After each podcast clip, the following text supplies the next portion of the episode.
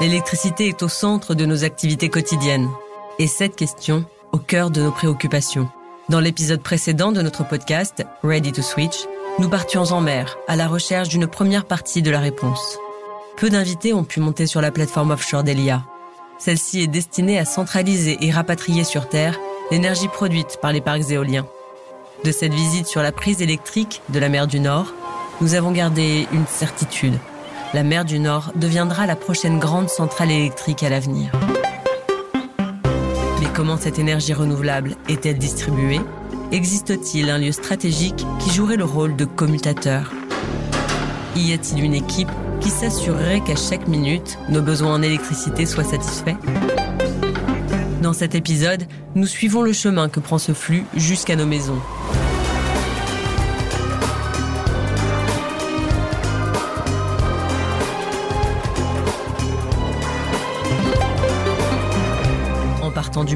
Via le câble Stévin, qui transporte les milliers de mégawatts sur le continent, nous nous rendons au NCC, le Centre national de contrôle d'ELIA.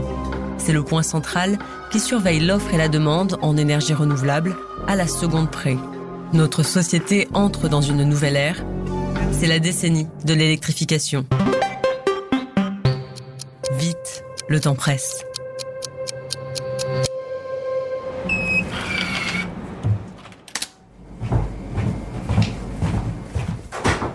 Soyez les bienvenus au NCC, le Centre de contrôle national, où se joue, à chaque minute, l'équilibre entre l'offre et la demande en électricité. Nous rejoignons Philippe Carton, le chef du NCC. Bonjour Anne-Sophie, Julie, bienvenue au Centre de contrôle national. Est-ce que, avant de rentrer, je peux demander de, préparer vos cartes d'identité euh, pour la garde? Merci beaucoup. La sécurité est stricte. Il est nécessaire de badger pour entrer et sortir de presque toutes les salles.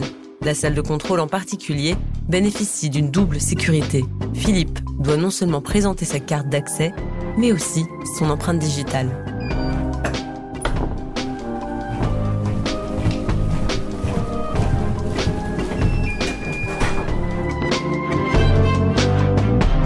C'est une procédure d'entrée qui est assez stricte. Quel est l'enjeu derrière?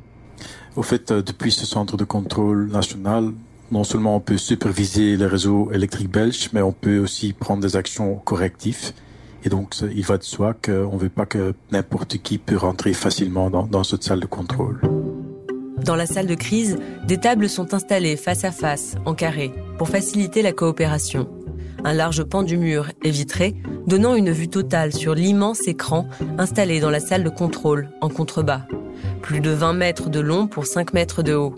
Dessus, une vingtaine de graphiques et cartes donnent une vue presque exhaustive de la situation du pays et de ses voisins en temps réel. Production d'énergie, consommation, import et export. De Synoptique, on peut voir toutes les informations qui sont utiles pour avoir une idée de ce qui se passe euh, à cet instant-ci. Donc, euh, comme la consommation et la production doivent être en équilibre tout le temps, en haut, vous voyez les prix de déséquilibre et aussi beaucoup de graphes euh, qui montrent un peu euh, toute la production, la consommation en Belgique euh, avec toutes les forecasts. Des forecasts assez intéressants de regarder, c'est les panneaux solaires et, les éoliennes. Pour le moment, c'est pas une période très ensoleillée, donc la production panneaux solaires n'est pas très impressionnant. Par contre, quand on regarde les graphes de vent, il y a deux trois jours, on voyait une production de presque 4500 mégawatts. C'est proche des, records. toutes les éoliennes tournent à, puissance maximum.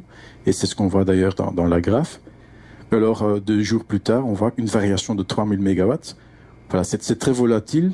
On a aussi un meter dashboard. Donc, c'est une, une, graphe qui regarde dans les 7 jours qui viennent, est-ce qu'on peut s'attendre à des problèmes de pénurie? Et vous voyez qu'il y a énormément de verre. Donc, euh, cet hiver-ci, en Belgique, on ne doit pas trop s'inquiéter euh, pour des pénuries d'électricité. Quand on regarde au milieu, euh, là vous voyez donc vraiment ce qu'on appelle le backbone, donc les grandes autoroutes qui interconnectent la Belgique avec les pays voisins. Et il y a aussi une antenne euh, vers, vers la côte qui s'appelle Stévin pour connecter là la plateforme Moch 1 qui, qui est en mer du Nord. Quand on regarde encore un peu plus vers la droite, on, voit quelques graphes encore, euh, la somme de, la production ou de, du transport d'électricité euh, sur les frontières nord, frontières sud. Et encore un peu plus loin à droite, il y a un écran qui montre tous les pays d'Europe. Et donc, c'est ce qu'on peut utiliser pour nous informer entre voisins et si nécessaire de demander ou de donner du support euh, entre gestionnaires de réseau en Europe. Depuis quand le NCC existe-t-il? Le centre de contrôle a été créé en tout cas euh, sous forme d'ELIA euh, lors de la libéralisation des marchés d'électricité en 2001. Et quelques années plus tard, on a aussi déménagé vers ce nouveau bâtiment, donc en 2005, pour avoir le centre de contrôle national actuel. Vous travaillez au NCC, au centre de contrôle, depuis 2003. Vous avez vraiment vu l'évolution et des locaux et de l'équipe. Comment c'était au tout début? Il y a eu beaucoup d'évolutions ces dernières années. Euh, par exemple, euh, sur 10 ans de temps, euh, l'équipe a, a, plus ou moins doublé de 25 personnes à 50 personnes parce que le métier est devenu beaucoup plus complexe qu'avant. Le mix énergétique a changé. Euh, des centrales classiques ont été remplacées par des, des centrales euh, renouvelables, euh, des éoliennes, des panneaux solaires qui sont de nature beaucoup plus volatile. Et donc pour gérer tout ça, on a eu besoin de plus de personnes. Et aujourd'hui, il y a en permanence trois personnes dans la salle de contrôle 24 sur 7. Quelle quantité d'énergie et de flux le NCC surveille-t-il exactement? Aujourd'hui déjà, on a 4000 mégawatts d'éoliennes installées en Belgique et 6000 mégawatts de panneaux solaires. Ces deux ensembles font aussi 10 000 mégawatts, qui est plus ou moins aussi la consommation moyenne en Belgique. Euh, et ces deux sources d'énergie renouvelable couvrent plus ou moins 20% d'énergie totale sur base annuelle en moyenne. Et si vous savez qu'on veut évoluer vers 100% d'énergie renouvelable, il voit de soi qu'il y a encore énormément d'évolutions qui seront nécessaires dans les années à venir. Donc maintenant, on va descendre dans la salle de contrôle.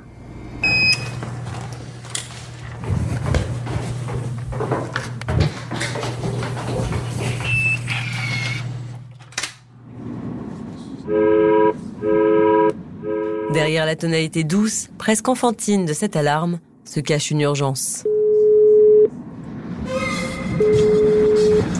Oui, bonjour, c'est Nico ici. Je t'appelle concernant le ventre, la Nico, l'ingénieur système, possède une ligne téléphonique directe avec ses collègues du MOG, la plateforme offshore d'Elia qui centralise la production d'énergie éolienne et la rapatrie sur Terre. Il a constaté une surcharge d'électricité et appelle pour s'assurer qu'il a le champ libre pour éviter la surchauffe. Et pour ça, je dois enclencher le câble entre les deux postes de rotation. Et je t'appelle pour voir s'il n'y a pas de personne dans ces deux postes-là. Ok, ça va, donc il n'y a plus personne. Donc je vais enclencher le câble 380 Ok, je vois qu'il y a de tension sur le câble. Voilà, merci. À plus tard. Merci, salut. Les ingénieurs ici sont sélectionnés pour leur calme et leur résistance face au stress. Alors que la tension peut très vite monter, tant pour le système électrique du pays que pour le système cardiaque de l'ingénieur.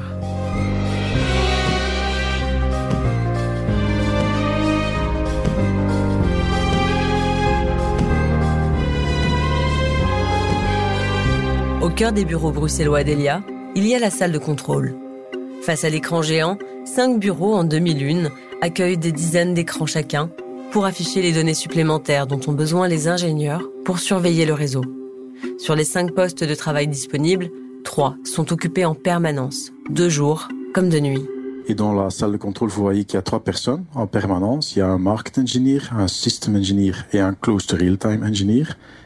Chacun d'eux a ses tâches propres. Je vais commencer par décrire ce que Ayoub, euh, qui est aujourd'hui le market engineer, ce qu'il fait. Ayoub, il est responsable de gérer le, les marchés d'électricité, donc de faire de sorte qu'il marche tout le temps. Et deux, il est aussi responsable pour gérer l'équilibre entre la consommation et la production d'électricité pour le territoire belge. Il doit intervenir pour gérer l'équilibre entre ces deux. Et comment est-ce qu'il peut intervenir? On reçoit des offres euh, des acteurs de marché qui sont prêts à adapter leur parc de production ou leur consommation à la hausse ou à la baisse. Et il nous donne aussi un prix pour ce faire.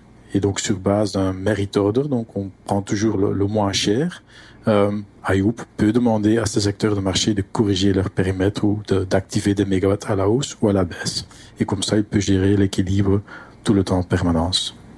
À quel moment il faut demander cette énergie? À quel moment parle-t-on de pénurie ou d'excédent surplus d'énergie? Au fait, il y a des variations tout le temps, donc quelques mégawatts, c'est pas grave. Euh, la consommation belge moyenne, c'est 10 000 mégawatts, donc une variation de 10, 20, 30 mégawatts, c'est pas du tout grave. Mais dès que ça dépasse le 100, 200 mégawatts, c'est là où il faut quand même intervenir entre soit à la hausse ou soit à la baisse pour corriger l'équilibre dans le bon sens. Je vois sur l'écran, euh, sur l'un des, des graphes, qu'il y a eu il y a quelques minutes un déficit d'électricité de 400 mégawatts et je vois que depuis la courbe a remonté. Que s'est-il passé? Quand tu regardes la graphe euh, production de vent, on voit qu'il y a pour le moment moins de vent que prévu.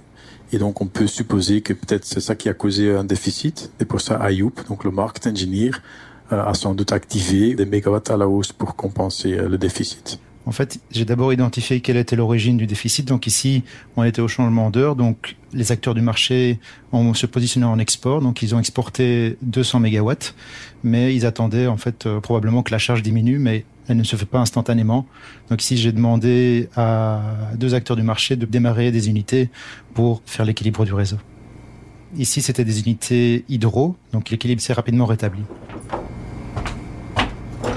Donc maintenant, on est arrivé chez le système ingénieur, c'est Nico aujourd'hui. Donc, il est responsable pour la sécurité du système en temps réel. Donc, à cet instant-ci, ça veut dire qu'il doit gérer non seulement les tensions, la fréquence, mais aussi euh, les surcharges et surtout éviter euh, que des surcharges peuvent euh, se produire. pour ce faire, il a plusieurs outils qu'il peut exécuter. par exemple, s'il y a un risque de surcharge, on peut jouer avec la topologie dans un poste à haute tension. Ça veut dire qu'on peut changer quelle ligne est connectée avec quelle ligne ou transfo dans un poste de haute tension. Une deuxième action qu'on peut prendre, c'est jouer avec euh, ce qu'on appelle des transformateurs de déphaseur. Tu peux ouvrir ou fermer un peu la vanne et comme ça aussi influencer le flux qui traverse ce transfo pour gérer euh, le risque de surcharge. Et trois, si tout ça ne suffit pas, on peut aussi intervenir sur les parcs de production. Donc, on peut demander à des centrales électriques de produire plus ou moins à certains endroits. Bien sûr, ça a un coût. Donc, ça coûte de l'argent si on fait cette, euh, intervention. Donc, c'est ce qu'on garde toujours pour la fin. Quel est le risque d'une surcharge? Quel est le vrai risque matériel et, euh, et concret? S'il y a une surcharge qui se produit euh, sur une ligne ou un transfo, ça ne peut jamais durer longtemps, sinon euh, l'asset, le matériel va brûler. Et donc vraiment dans les 15 minutes maximum, il faut intervenir pour éviter que le matériel se brûle. Maintenant, on vient d'arriver euh, chez Ilias. Ilias, c'est le Close to Real-Time Engineer euh, aujourd'hui. Ilias, est-ce que tu peux te présenter et expliquer un peu ce que tu fais ici? Oui, bien sûr. Donc en fait, le but de la fonction ici, c'est de sécuriser le réseau pour euh, les heures à venir et aussi euh, pour les jours qui viennent. Donc comment on fait ça? Ben, Tout simplement en essayant de solutionner les éventuels problèmes qu'on aura détectés, basés sur un tas de paramètres prévisionnels, notamment euh, le solaire, l'éolien, la charge, les échanges internationaux entre les différents pays, que ce soit entre France, Belgique, Belgique-Hollande ou encore France-Allemagne. Tous ces paramètres-là ont un impact sur le réseau ELIA. Et donc on doit calculer systématiquement, heure par heure, l'impact de ces paramètres en fonction de la journée. Et s'il détecte un problème, ben, préventivement, il doit prendre des mesures pour éviter les problèmes dans, dans les heures qui suivent. Est-ce que la réalité va être différente? Bien sûr, il peut toujours y avoir des variations, mais dès qu'il y a des nouvelles prévisions qui arrivent, ben, on va faire une mise à jour de toutes les calculs pour les heures qui viennent. Donc, le même heure est calculé plusieurs fois, chaque fois quand on a de nouvelles informations ou des meilleures informations pour faire un meilleur calcul. Est-ce que vous pouvez me donner l'un des grands incidents qu'il y a eu? Ici au NCC Heureusement, ça n'arrive pas trop souvent, mais la dernière fois qu'on s'est mobilisé avec les cellules d'écrit, c'était juillet 2021, quand on a perdu plusieurs postes à haute tension, entre autres aussi euh, le poste de Pépinster à cause des inondations. Apocalyptique, du jamais vu, les mots ne suffisent pas pour décrire l'ampleur de la situation et le désastre vécu par les habitants de Pepinster ce jeudi. Des torrents d'eau dévalent les rues du centre-ville et emportent tout sur leur passage. De véritables scènes de désolation sous le regard médusé des riverains. Conséquence tidième couche de ces inondations, des centaines de milliers de Wallons sont sans électricité, sans gaz et sans eau. Oui, plus de 40 000 foyers sont actuellement sans électricité en région euh, wallonne. On compte plusieurs centaines de cabines de bornes de distribution inondées. Certaines sont en ce moment toujours inaccessibles. Parmi les communes sans électricité, il y a Barvaux, Durbuy, Eupen, Anto, Oufalise, Houillet, Limbourg, Rochefort. Bonjour Philippe. Vraiment désolé de vous déranger au milieu de vos congés. Vous avez sans doute entendu la mauvaise nouvelle aux infos. La situation nous paraît vraiment grave. Pouvez-vous revenir rapidement au NCC Plusieurs postes d'Elia ont été euh, détruits et ont, ont été euh, mis hors service à cause des inondations. Plus ou moins trois postes, d'entre autres euh, le poste de Pépinster était hors service. Et comment on n'excluait pas encore une, une, une dégradation? Parce qu'il y avait plus ou moins dix postes aussi à risque on a décidé en, juillet de mobiliser nos cellules de crise et donc de se réunir tous ici pour euh, gérer la situation, anticiper, regarder qu'est-ce qui peut encore se passer et essayer d'éviter au maximum euh, tous les dégâts. Quand on mobilise nos cellules de crise, il y a trois cellules de crise stratégiques. Donc il y a des gens de la communication, des experts exploitation et des experts des installations qui se réunissent pour regarder tous ensemble qu'est-ce qui peut encore se passer, quelle est la meilleure stratégie et aussi bien sûr comment est-ce qu'on va expliquer tout ça au public, au grand public. Et pour ça, Marie-Laure nous a bien assisté euh, sur le terrain. Marie-Laure, c'est notre porte-parole néerlandophone, euh, et donc c'est Marie-Laure qui s'occupe de la communication vers le public euh, en néerlandais. En effet, dans chaque crise, la communication joue aussi un rôle important. C'est en plein vacances, en été, mais après euh, les premières alertes, il y a toujours des collègues qui sont retournés et je pense quelques heures après, tout le monde était rassemblé ici dans, dans le centre de crise mais dans un, des moments comme, comme Pépinster, on voit vraiment comment euh, cette entreprise gère immédiatement, euh, avec beaucoup de flexibilité, euh, une, une crise comme ça. À l'époque, comment est-ce que vous avez reçu l'information de, de la crise en cours? Il y a un système d'alerte SMS, donc on reçoit un SMS pour chaque incident. Et en parallèle, j'ai reçu plusieurs coups de fil des gens du terrain et autres pour dire voilà ce qui se passait. En cas de, débordation de la Meuse, on risquait encore de perdre 10 postes électriques à Elia. Et c'est à ce moment-là qu'on a décidé de mobiliser nos cellules de crise. Et ces 10 postes à risque à la fin, on les a pas perdus parce que justement, euh, avec l'aide des services publics aussi, on a pu protéger et éviter euh, plus de dégâts. Donc on n'a pas perdu les 10 postes à risque, mais on était quand même préparé au cas où ça aurait pu être beaucoup plus grave si on n'aurait pas mieux anticipé. Vous avez dû couper le courant? Dans trois postes, le courant a été coupé, en effet, pour quand même plusieurs heures, le temps nécessaire pour réparer. Et le poste de Pépincer a même été détruit complètement. Donc celui-là a été, pendant les semaines après, a été complètement euh, reconstruit. Et donc là, il faut chercher des chemins alternatifs. Donc euh, le public n'a pas été sans courant aussi longtemps. Est-ce qu'il y a toujours un, un chemin alternatif pour l'électricité? Euh, Dans la majorité des cas, oui. Donc heureusement, notre réseau est maillé. Ça veut dire qu'il y a souvent un, deux, trois euh, chemins différents.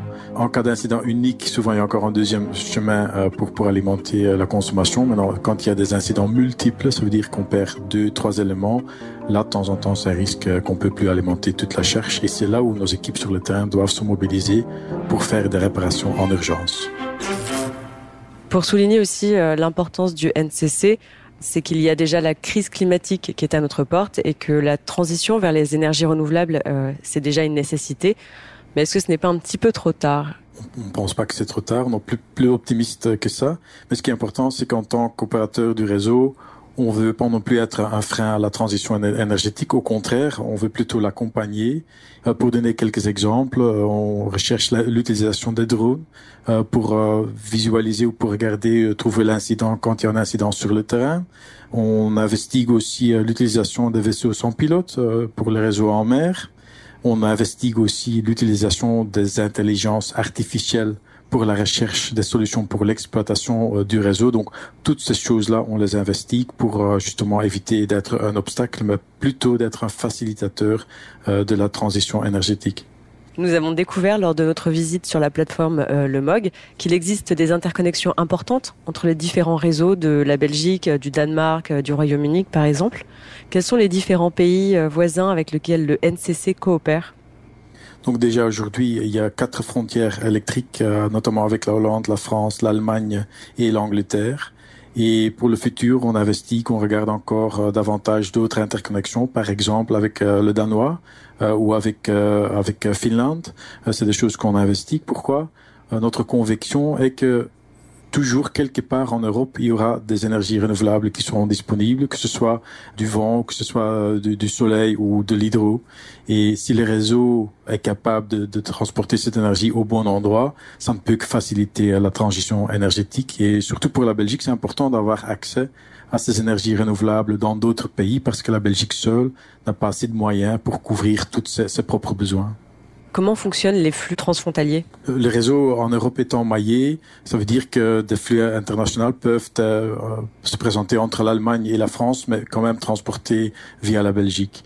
Et ça veut dire que quand on prend des mesures en Belgique, ça peut avoir un impact sur nos voisins ou l'inverse. Des actions en Allemagne pourraient avoir un impact euh, sur la sécurité du système en Belgique.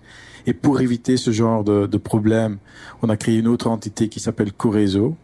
Et le rôle de Corézo, c'est de coordonner entre toutes les gestionnaires euh, du, du, réseau toutes ces actions. Au final, quelle place euh, occupe Elia en Europe? Et il veut se positionner comme pionnier en Europe. Donc, euh, on veut vraiment être celui qui facilite les marchés euh, d'électricité à l'international, euh, de, de, faciliter la coordination entre pays. Et on a toujours pris un rôle moteur là-dedans.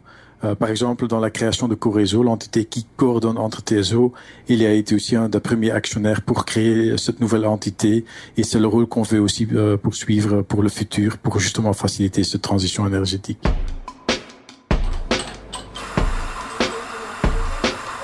La vision d'Elia ne s'arrête pas aux 24 ou 48 prochaines heures, qu'anticipent avec brio les Close to Real Time Engineers. Au Centre de contrôle national, bien au contraire, on se projette dans un avenir toujours plus proche du consommateur et de ses besoins. Cette vision, que l'on appelle consumer-centrique, doit permettre de s'approcher du parfait équilibre entre l'offre électrique disponible et sa consommation. Cela malgré la complexification du système, due à l'augmentation de la part des énergies renouvelables dans la production totale.